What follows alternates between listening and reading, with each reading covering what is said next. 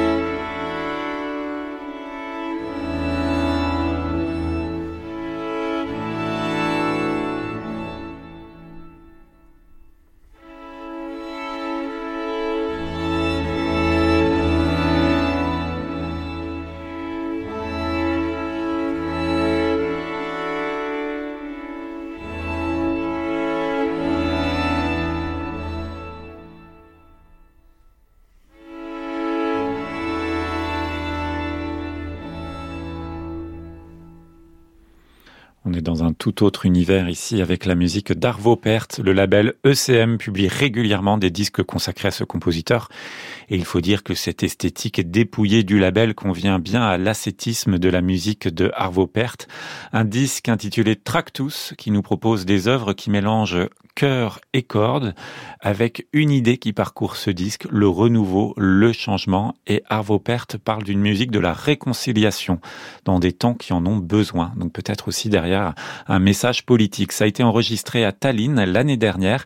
Ça a été produit avec Manfred Eicher. Il y a des photos où on voit d'ailleurs le producteur en présence euh, du compositeur. Tractus étant euh, vraiment dans la continuité de tous les albums produits par ECM autour d'Arvo Pärt. Le premier était en 84. Ça fait déjà presque 40 ans finalement que le label publie la musique d'Arvo Pärt et à chaque fois c'est un événement. Ici on trouve une très belle partition qui s'appelle Cantique des degrés. C'est le chœur euh, d'Estonie, l'orchestre de chambre de Tallinn, le tout sous la direction de Toniu Kajuste. Et on va écouter un extrait, c'est notre disque du soir.